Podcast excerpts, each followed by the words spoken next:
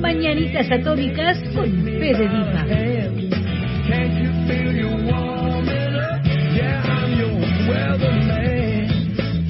Mañanitas Atómicas con Fede Dipa.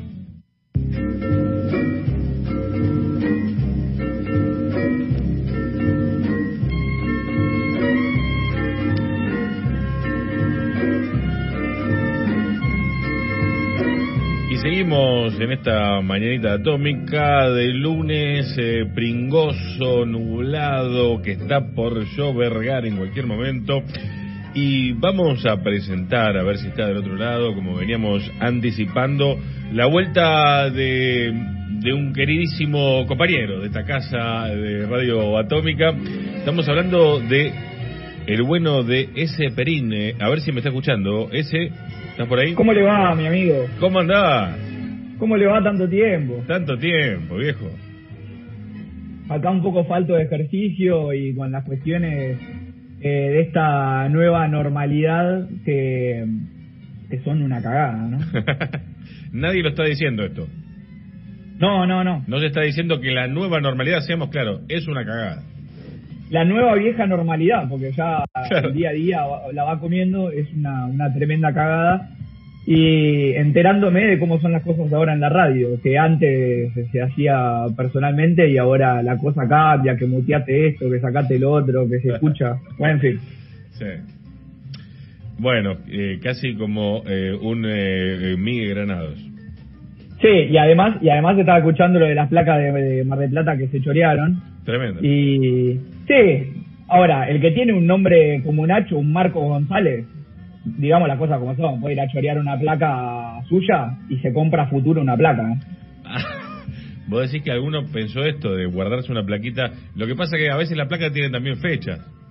Nosotros no podríamos, nosotros no podríamos, pero un, un, Luis eh, Pérez puede ir a comprar, se chorea la placa, después la, la y después la labura arriba, ¿no? Mm. Bueno, hay gente que piensa mucho en eso, en, qué va a pasar cuando se muera, y entonces se, se compra una parcela en un cementerio privado y, hace todo un procedimiento. ¿no? No, no es mi caso, no sé si me chorearé una placa pensando en cuando me muera, ponerme la placa de bronce. Conozco gente que tiene nicho oh. en Recoleta, nicho familiar en el cementerio de ah, Recoleta. Gente, muy bien. Sí, sí, sí, de varias generaciones. Estamos inaugurando, inaugurando esta sección que va a salir los días lunes que se intitula Ustedes eran muy chicos. Exactamente, vamos a repasar algunos hechos de la historia del fútbol, aislados. Eh, y decimos aislados porque seguramente eh, no son recordados o son los recordados en esas pequeñas sobremesas futboleras eh, de asado y vino, donde alguno dice, ¿te acordás de tal o viste aquel partido? Ese fue el día que bueno, vamos a tratar de ir por esos lugares eh, que terminan resultando atractivos y para el análisis eh, del juego y de la historia, eh, en definitiva son los más interesantes. De alguna manera permiten entender el contexto contemporáneo porque, porque son los hechos del pasado, a fin de cuentas, los que valen, ¿no?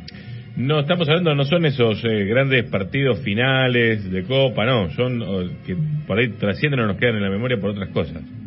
Así es, y, porque quizá una final, no sé, digamos, una final de mundial la tenemos muy fresca, pero quizá dentro del mundial se dieron otras situaciones que con el tiempo se van diluyendo y que son importantes traerlas a traerlas al recuerdo porque porque tienen sentido. Eh, si le parece, si le parece, le mandamos. Mandémosle, por favor.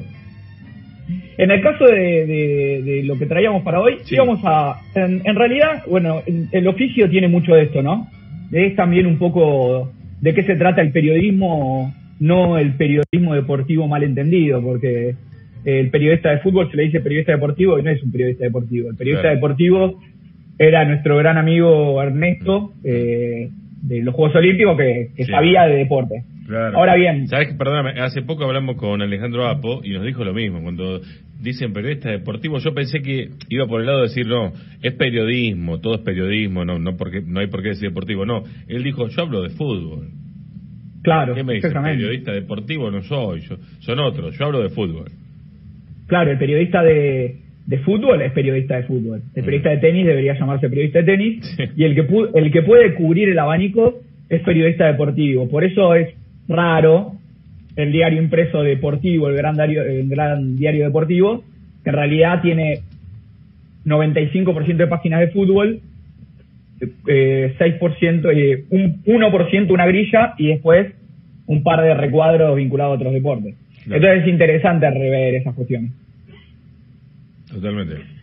Ahora bien, eh, mm, eh, ¿por qué decíamos lo del oficio? Porque el oficio tiene esto. Íbamos a hablar de, de, como excusa de los 46 años del debut de Menotti como entrenador del seleccionado, marcando una época, el 12 de octubre del 74 fue su primer partido, en lo que fue en realidad eh, una copa llamada hispanoamericana, ¿sí? que se jugó, se jugó con la excusa, se jugó con la excusa de ver qué onda la primera transmisión a color para el exterior de televisión, ¿sí? Para el exterior salía color, entonces hacían esa prueba con la Copa Hispanoamericana y además eh, hacían debutar a Menotti, entonces era un hecho que eh, era interesante para charlar la Copa Hispanoamericana en sí, insistimos, con la excusa de, de, Menotti.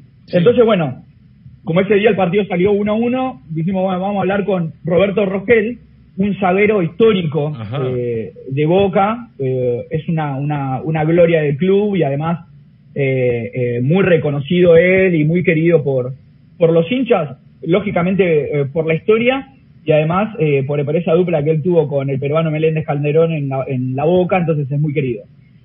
Y bueno, vamos a charlar un poquito con Roberto para ver qué, qué pasó ese partido, cómo fue de ese 1 a 1. Roberto hizo el gol del empate al minuto. Mira.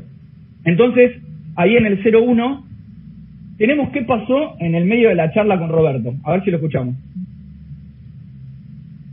Una cosa es que yo tengo una. Hay un partido, cuando quedamos fuera del Mundial del 70, este, que salió campeón Brasil. Nosotros acá se, eh, se jugaba una copa con Brasil año, año de por medio, ¿viste? La Copa Roca. Y este y nosotros después de quedar afuera en, diciembre del, del, 69, creo en diciembre fue sí, cuando, cuando quedaron eliminados, este, fuimos a jugar en marzo del 70, fuimos a jugar a, a Brasil. Al, en el, el Beira Río, pero si no fue el primer partido, el segundo partido se jugó en el Beira Río. Y nosotros le ganamos, así que ganamos 2 a 0. Y vos sabés que ese partido no nunca Nunca se ha, se ha hablado mucho de ese partido. No, le dan bola a ese partido. Hasta hoy. Hasta hoy. Ustedes eran muy chicos, pero el 4 de marzo de 1970 se jugó el partido que nos chupó un huevo a todos. Y es importante ese partido porque ahora vamos a hacer un, repaso, eh, lo vamos a estudiar y vamos a estudiar los hechos. Mm. Y al final nos vamos a dar cuenta de, de algo muy puntual vinculado a ese partido. ¿Qué dice Roberto? Nosotros no nos clasificamos al Mundial. Es verdad, Argentina no se clasifica al Mundial de 70. Entonces, eh, ese partido no lo fue a ver nadie. Eh, y es interesante para la historia de Brasil y para la historia de Argentina ese partido en Beira Río. Es muy importante. Vamos a abrir... Estamos hablando De, Brasil después que sale campeón con Pelé y con todo, todo el Brasil del 70 tan recordado. Exactamente. Y Argentina eh, es responsable, de alguna manera, indirecta, de que Brasil salga campeón en el 70. Y antes Argentina le gana a ese Brasil en el Beira Río. Una Argentina que no estaba clasificada al Mundial.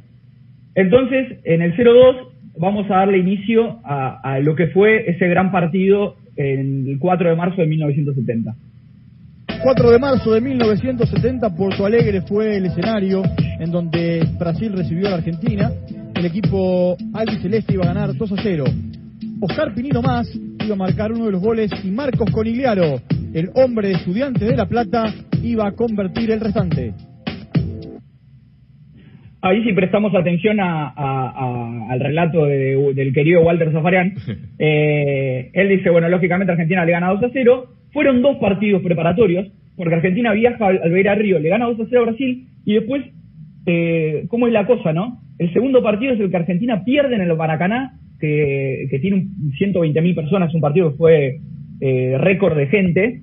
Eh, en el de Porto Alegre habían 70.000 personas. Y en el del Maracaná Argentina iba 1-1 hasta que en el final está el famoso gol de Pelé donde, donde define el partido. Pero ese partido Argentina también había hecho un papel eh, importante con el Brasil de Pelé eh, hasta el último minuto. Mm. De una gira, una gira que vamos a ver después armada por Brasil, preparatoria porque decían, Argentina se clasificó al Mundial, vamos a jugar a la Argentina, que lo sacamos a pasear. Eh, dentro de la, de la información que tenemos, es esto, ¿no? Es lo que decías vos, Fede, que eh, Brasil tenía a Do, a Carlos Alberto, a Fontana, a Marco Antonio, a C. Carlos, Gerson, Cercinio, Pelé y Edu. Digo, era un equipo eh, que en ese entonces eh, pasaba por arriba a cualquier selección, vamos a ver después algunos datos, y escuchamos qué pasa con el audio de los goles en el 0-3, que es el relato brasilero de esa jornada. ¿Cómo no, cómo no vamos a escuchar el relato de los goles de, de los Brazucas? A ver. Um homem rompedor de defesa. Fischer. Olha a corrida de Márcio. Ponteira esquerda, ele pode marcar. Ado saiu. Tá lá. Ponteiro esquerdo. Uma bobeada da defensiva brasileira. Bobeada total do Valdoque, Cunha. Bobeada total. O Ado fez o que pôde. Saiu na bola, mas o lançamento foi perfeito. Pelo tempo você controla o jogo, anote 21 do período complementar. 1 um para a Argentina, camisa 11 mais, Brasil 0. Um tiro de mais, olha a defesa do lado, é o segundo, tá lá. Coliaro, ponteiro direito 7, Argentina 2, Brasil 0. Uma bola que a do espalmou e o Coliaro completou. 7 na camisa, pelo tempo, você controla o jogo. Anote 27 do período complementar. 2 para a Argentina. Coliaro. 0 para o Brasil, Tula. Exato, Cunha. Deve ter sido uma meio, um meio bobeira dessa defesa aí da, do Brasil. Eu não sei o que está acontecendo. O Ado fez o possível, mas a rebatida foi. Qué archivo histórico, ¿eh? Hermoso, hermoso. El partido está completo para verlo, ¿sí? El que quiere puede ir a, a YouTube y, y, el partido está completo. Mirá. Eh, va, van a ver un poco de lo que era eh, eh, el fútbol de antes y, y, de cómo se jugaba. Ahí, bueno, los goles con Igliaro de estudiantes, campeón del mundo con estudiantes, y el otro lo hace Pinino Más, un zurdazo cruzado. Y si ven el gol, de, hay una repetición del gol del Más que parece que la pelota no entra, como el famoso gol de, de ¿cómo se llama? Del loco de la libra eh, parece que el zurdazo pega en el palo y sale, mm. y, y, es bastante particular. Ahora, eh, eh, nosotros, el, lógicamente, el, siempre lo, los brasileños parecen calientes cuando escuchamos un audio, ¿viste? Es como... ¿No? Es como parece que, que están siempre calientes, no sabes si, si en, están alegres o no, pero siempre da la sensación que está caliente. Acá eh, realmente estaba caliente, él dice como que había un desconcierto, que la situación era, era rara lo que estaba pasando. De hecho, si van al partido, después del segundo gol, eh, Pelé patea a mitad de cancha, como en un partido de, de cuando jugás acá en, la, en el potrero, mm. que movés y ya caliente patea a mitad de cancha, bueno, patean de mitad de cancha. Argentina va y gana en Beira Río. Ahora, ¿por qué Argentina no se clasifica al Mundial? Y después va y gana en el Beira Río. ¿Cuál es la explicación ante toda esa situación? hay un contexto país de dictadura de Onganía mm. y donde había una intervención eh, de cuatro en AFA, o sea, había cuatro interventores, Ruiz, Porri, Ferrari y Oneto Gabona. Entonces el, el, el, Ruiz, que era como el que estaba la punta de lanza de esa intervención, designa al Bocha Maggio, al, al histórico entrenador, a la leyenda de Racing, como eh, director técnico. Bueno, por toda la situación, el Bocha Maggio renuncia. Que en unos partidos que terminan en derrota. Entonces, renuncia el interventor, sube el otro interventor, que es Porri, y dice, bueno, va a Pedernera, que había sido campeón con River, con Millonarios, Copa América del 46. Sí. Bueno, había todo un panorama eh, que se daba a esa situación. Eh, Pernera arma el equipo, eh, habían jugadores del el Racing campeón del mundo, habían jugadores de estudiantes, eh, digo, había una situación dada, los equipos jugaban 4-3-3 en ese entonces. Bueno, Argentina, en el formato liguilla para la Copa del 70, eran, recordemos, formato liguilla son tres grupos dos de tres, uno de cuatro. Argentina le toca el grupo con Perú y Bolivia. Mm. Se confía, Un gran Perú. queda fuera. Mm. Exactamente. Clasifica Perú en el famoso partido de la bombonera, el Perú de Cubillas y Chumbita. Cubilla que me tirá. ¿Qué me tiraba, Cubillas? Bueno. Eh, ahora, Argentina queda fuera del Mundial, Mm. ¿sí? Eh, en un contexto claramente que no ayudaba, en un contexto que estaba completamente podrido eh, y que realmente era una desilusión total. Entonces, imagínate, imagínate eh, lo que eran los medios en ese entonces eh, no- y los dirigentes, los dirigentes de aquella época no lo podían ni ver a los jugadores.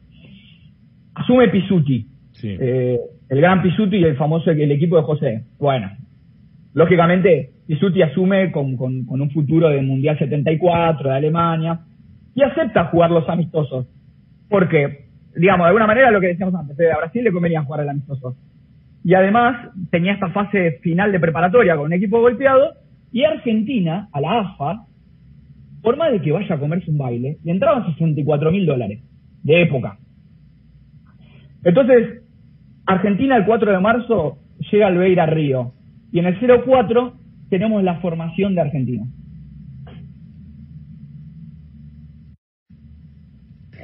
Perfumo, yo y el panadero jugábamos atrás.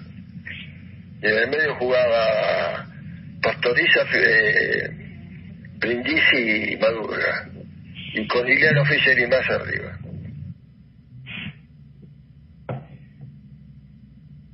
Ahí estaba la, la- la formación del seleccionado, el único sobreviviente de, de los últimos partidos y repaso de, de la selección en eliminatorias había sido Perfumo. Ajá. Y hay solamente una crónica eh, de- del gráfico de ese partido, ¿sí? los equipos salen a la cancha, y la crónica del 4 de marzo del 70, un partido de Osvaldo Ardizone del gráfico, el único enviado especial, dice, por el medio Pelé y Dirceu siempre tropiezan con Perfumo, Pastoriza y Rogel, siempre desembocan en el rebote, la pared se hace imposible, Brasil muere irremediablemente en la medialuna argentina frente a una barrera inexpugnable que la devuelve toda. ¿Sí? Pelé chocaba contra la defensa argentina. Mm. Pelé, que ya había ganado dos mundiales. Claro. En el 05, Roberto Rogel, el gran sabero, nos cuenta algo de Pelé. Jugaba bien. Aparte era fuerte y saltaba muy bien. Trataba, cuando uno había que ir a disputarle de arriba también no era tan alto y sin embargo saltaba tenía una potencia bárbara en las piernas. No, jugador. ¿Y, y, vos- y vos le, le, le, le metiste alguna patada a Pelé? Y hay que darle, hay que, hay que decirle para que no se olvide. Hermoso. Para que no se olvide. Hay que meterle para que no se olvide. Hermoso. Y, y yo le preguntaba a Roberto, eh, que él lo contesta en el 06, eh, ¿a qué fueron a Brasil eh, ese día? Porque eh, vos no te clasificaste al Mundial. No te quiere acompañar nadie. La gente no te puede ni ver porque no clasificaste al Mundial. O sea, imagínate vos hoy que Argentina no se clasifica al Mundial. Y los dirigentes no iban a ir, los de AFA. De hecho, no fueron Mm. eh, solamente fue un periodista. Entonces en el 06 él eh, contesta lo que después eh, a nosotros nos va a dar un paño ahí para, para repensar un poco la historia de nuestro fútbol. Pero, ¿Y ustedes lo tomaron como unas vacaciones, como que iban a pasear, o lo ¿Qué tomaron...? vacaciones? ¿Qué vacaciones? Teníamos que ganarle a eso. Brasil y Argentina siempre fueron, fueron clásicos, ¿no? No, no. Aparte era, había, era un equipo que había este, muchachos compañeros, todos que, que eran, tenían una personalidad fuerte y todo era para salir del, todo era para salir del pozo y vivir al pelo para salir del pozo. Lo necesitábamos para salir del pozo y teníamos que ganarle a esos. Es lo ma- es, eh, me parece lo más importante de toda la charla. Que después lo va a, lo va a confirmar con, con otras palabras. Pero es esto, ellos sabían que no iban a pasear a Brasil y confiaban en quienes iban en ese viaje, que eran, que eran ellos y sus compañeros. Eh, y es interesante también, eh, vamos a, ver el perfil del equipo de Pisuti, o de cómo jugaba Pisuti, que en Racing eh, siempre se dijo como que era un equipo de dinámica, de rotación, que, que pasaban los laterales, el famoso Yazo, eh, eh, se empezó a hablar de los Yazo con Pisuti, que era ese, ese pelotazo ahí al área. Y Perfumo dijo alguna vez que era un equipo que corría mucho, que se cuidaba mucho, que empezó a tener mucho la pelota. En los segundos tiempos los mataban a todos por la condición física. Mm. Estamos hablando de, de, de, Pisuti, digo que es eh, el cantito clásico, es el equipo de José. Exactamente, el famoso es el equipo de José. y, y, y, Pisuti mismo decía, creo que, una de creo que una de las características que distinguían a Racing, más allá del juego, era la actitud. Salíamos a ganar en todas partes. Y una vez hay una anécdota que Racing ganaba 3 a 1 en un entretiempo y Pisuti entró al vestuario y le dijo, ¿qué esperan para salir a atacar cagones de mierda? Entonces, eh, esas, esas dinámicas definen a los entrenadores mm. y definen a los planteles que ellos eligen. Eh, entonces, en el 07 vamos a escuchar la gesta de Brasil, pero con el sello de Pisuti, eh, algo que seguramente le quedó a Roberto Rogel. Escuchamos ahí. No, sí, estaban todos los tamboriles, todo, pero el equipo nuestro no, tenía una personalidad muy fuerte.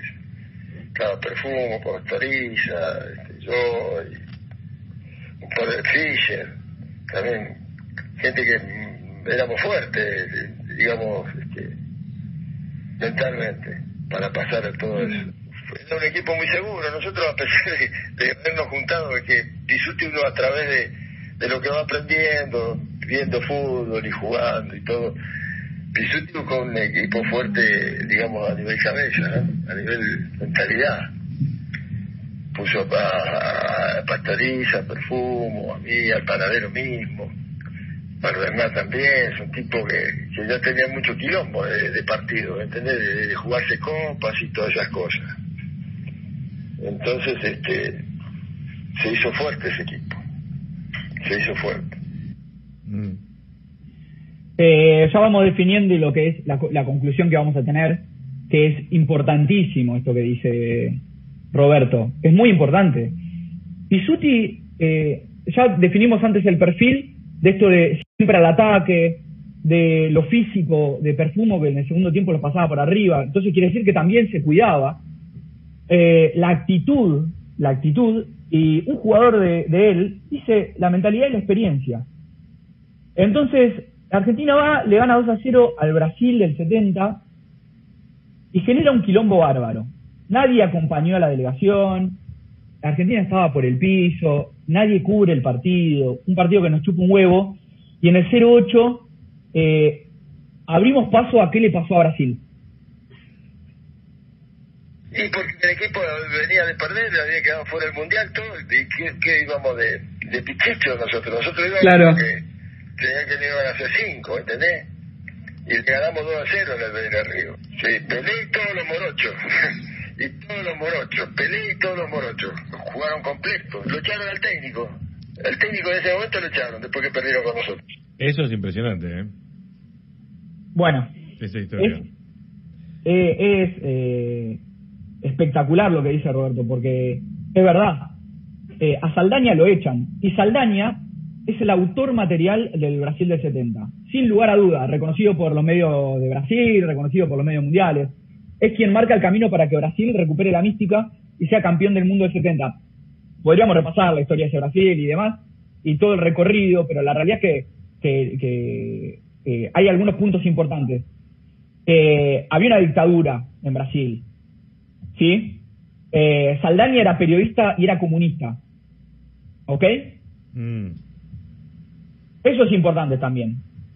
Y la dictadura le pedía a Saldaña que ponga al jugador favorito de ellos, que era Darío. Y Saldaña le contestó, yo no le digo a usted a quién nombrar en su ministerio, usted no tiene que decirme a quién tengo que nombrar en mi equipo.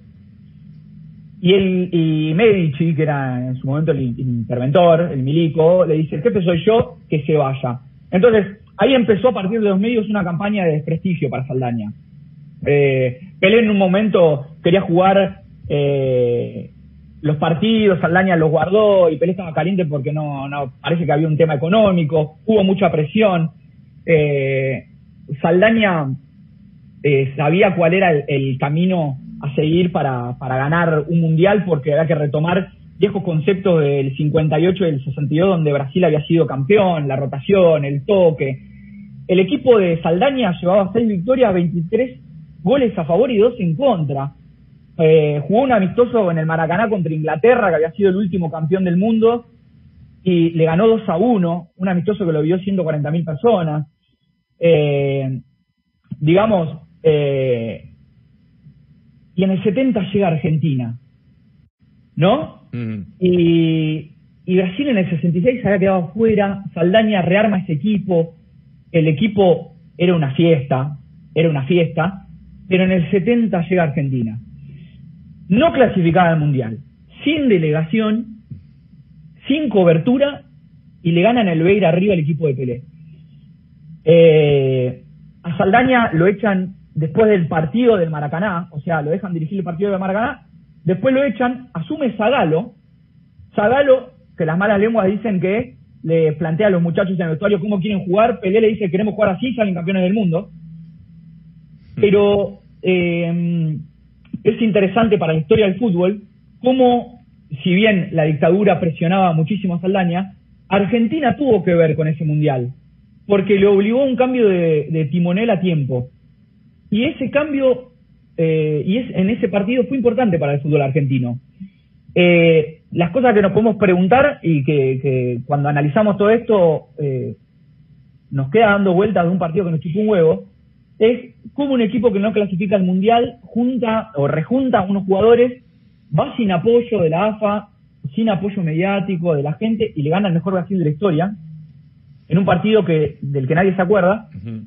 ¿Y cómo podemos explicar eso? Bueno, en el 0-9 está la respuesta habíamos jugado, bueno, los de atrás habíamos jugado, Racing jugó varias veces contra el Santos, con Pelé, contra equipos nosotros también, este, más o menos lo, lo, más o menos uno lo tenía en, la cabeza como eran y como, ¿no? Este, no era la primera vez que lo íbamos a enfrentar, ¿viste? Sabíamos lo que era Pelé, el valor del tipo y todo, así que uno levantaba todo, se enchufaba todo eh, para, para no fracasar, ¿no? Claro. ¿Pero había, había una charla técnica en la previa? Sí, sí, sí, sí, sí.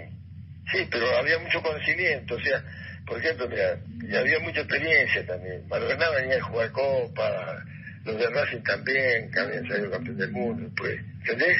Claro. Este, y entonces uno que juega en Boca y todo, entonces este, era una cosa de Pastoriza, que era un tipo un tipo también importante por la personalidad y por el mando, también la mitad de la cancha, ¿viste?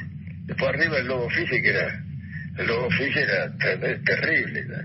Había evidencias importantes, ¿viste? En, ese equipo. Y eso, para jugarse así una, posibilidad buena eh, con la con la, alternativa que llevaba todo el haber quedado afuera del mundial y todo, eh, eh, José fue, fue, fue bastante inteligente en juntar eso, ¿no? Me parece que fue una medida muy buena, como inteligente y como vivo, ¿no? Como viveza, ¿no? ¿Qué pensás, Fede, vos de, todo esto y de lo que venimos hablando? No, me parece un, rescate espectacular de, de, ese partido que como titulaste vos, el partido que nos chupó un huevo, porque estamos eh, viendo que, que, que, marcó marcó eh, a, Brasil y Argentina bastante, un partido amistoso. Estaba leyendo que eh, quedaron tan calientes los brasileros que hicieron una revancha y se pusieron las pilas. Claro, mm. sí, sí, lo que dice Roberto, eh, los partidos estaban pautados y demás, pero lo que dice es que el, segundo partido, eh, bueno, no, ese recorte no estaba, pero él habla de que eran aviones, los pasaban por arriba, los primeros 15 minutos los cagaron a pelotazos y después ellos se pudieron acomodar. Eh, es muy es muy interesante eh, el, el, gen argentino y cómo lo rescata Pisuti. Creo que todo esto rescata la figura de Pisuti mm. Eh, al hecho de que, eh, fíjate, ¿no? Lo que dicen, lo que dice Roberto y seguramente alguna vez escuchando a Perfumo y a estos tipos, es muy importante, eh, es muy importante escuchar a los más grandes, mm. primero. Y, y los más grandes son los más grandes de verdad. dicen, uno, no se, uno se enchufaba para no fracasar, había vivencias importantes. Y mirá si vos haces un repaso del equipo de las formaciones, vos tenés Pinino más y el Lobo Fischer, bueno, el Lobo Fischer que falleció esta semana, eh, un goleador, dos goleadores bárbaros, históricos. Eh, después lo tenés a Pastoriza, que gana la Copa del 70. Tenés a Roberto, eh, con quien hablamos, y a Madurga, que le dieron la vuelta, dieron la vuelta con Boca en la cancha de River. tenés a Cejas, a Perfumo y al Panadero Díaz, que con Racing le ganaron al Celtic, la primera intercontinental. Y tenés a Malvernán y Corigliaro, que con estudiantes le ganaron al Manchester. Todos esos tipos jugaron contra ese Brasil del 70. Entonces, eh, la conclusión eh, y lo que podemos pensar eh, es como la experiencia, pero en la victoria, en la épica, es lo que construye después un futuro de alguna manera o próspero o por lo menos digno para el fútbol. Pero ¿qué quiere decir esto? Que no da lo mismo eh, ganar o perder. Mm. Porque eh, nosotros si lo traemos a lo contemporáneo, un análisis contemporáneo, podemos decir, y bueno, Argentina salió segundo en un mundial. Después salió segunda en una Copa América. Y después salió segunda de vuelta en una Copa América. Es un equipo con experiencia, con muchísima experiencia. Pero acumuló experiencia en la derrota. ¿Sí? Entonces, irremediablemente, vos después tenés que cambiar después de eso o tenés que cambiar antes, un paso antes. ¿Qué pasó con estos muchachos? Los 11 que estamos nombrando tenían experiencia en la épica, en la victoria. Los de estudiantes, los de Racing, habían ganado eh, en una época donde era impensado que, que, el fútbol de América le gane al, al europeo. Y estos tipos lo consiguieron. Entonces, claro, ¿qué dice Roberto? Y nosotros estábamos muy bien de la cabeza. Y claro, ¿cómo no vas a estar bien de la cabeza si vos ya había jugado contra Pelé, ya sabía cómo pararte, ya le había ganado al Celtic, le había ganado al Manchester. Entonces después, tener que jugar un partido con esa presión cuando nadie te quiere, es importante. Así que ese fue el partido que jugó Argentina en el 70 donde le ganó al Brasil de Pelé. Espectacular. Espectacular. Tengo una perlita, tengo una perlita si la querés escuchar. Sí, dale. Mirá, eh, eh, nosotros que, que, nos gusta el fútbol, eh, nada, que queremos saber que, que los, el souvenir, porque un souvenir te llevaba. a ver. a ver ese de los 10, a ver. ¿Y de ese partido te, te llevaste alguna camiseta? ¿Cambiaban camisetas antes o no? No, ¿sabés quién tiene mi, la pelota de ese partido? Tu, mi nieto, Santino, el mayor de mis nietos, tiene la pelota de ese partido. Ah, ¿te llevaste la pelota?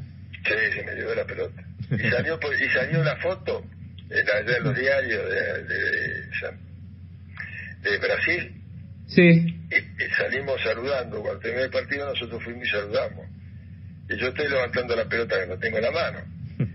y dice que ahí está el equipo argentino, dice que como que se había robado la pelota del partido. No, no por mí, sino en, el juego, ¿no? Y si hasta se lo llevaron para la casa, para la pelota. Hermoso. Eh, le decís, ¿te robaste la pelota? Sí, me robé la pelota. Claro, se robó la pelota. Pero aparte, eh, la tiene mi nieto, ¿viste? Como chupo huevo. Y el nieto debe estar jugando, debe estar pateando esa pelota contra una pared.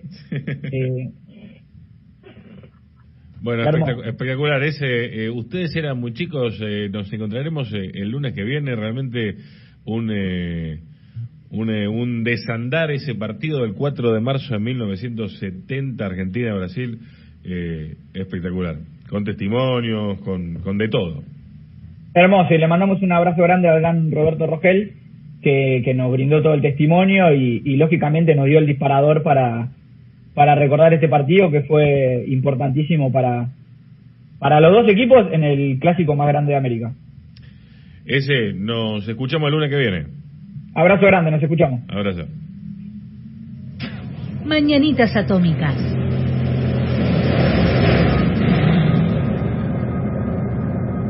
El día de la marmota. Okay, campers. Rise and shine.